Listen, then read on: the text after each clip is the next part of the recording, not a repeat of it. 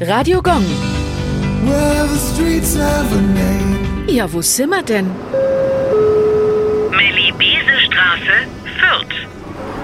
Die Straße liegt im Stadtteil Unterfarnbach. Benannt wurde sie nach Amelie Hedwig Boutard Bese, besser bekannt unter ihrem Rufnamen Melli Bese. Sie wurde 1886 in der Nähe von Dresden geboren und legte 1911 als erste Frau und nach harten Kämpfen die Prüfung zum Erwerb der Pilotenlizenz ab. Später gründete sie selbst eine Fliegerschule und eine Flugzeugfabrik. Ursprünglich wurde die von der Facherstraße in den Golfpark führende Verbindung Willi-Messerschmidt-Straße getauft. Nach Protesten des Zentralrats der Juden in Deutschland wegen der Verstrickung des Flugzeugkonstrukteurs in den Nationalsozialismus beschloss der Fürther Stadtrat dann 2007 die Umbenennung in Melli-Bese-Straße. Radio Gong.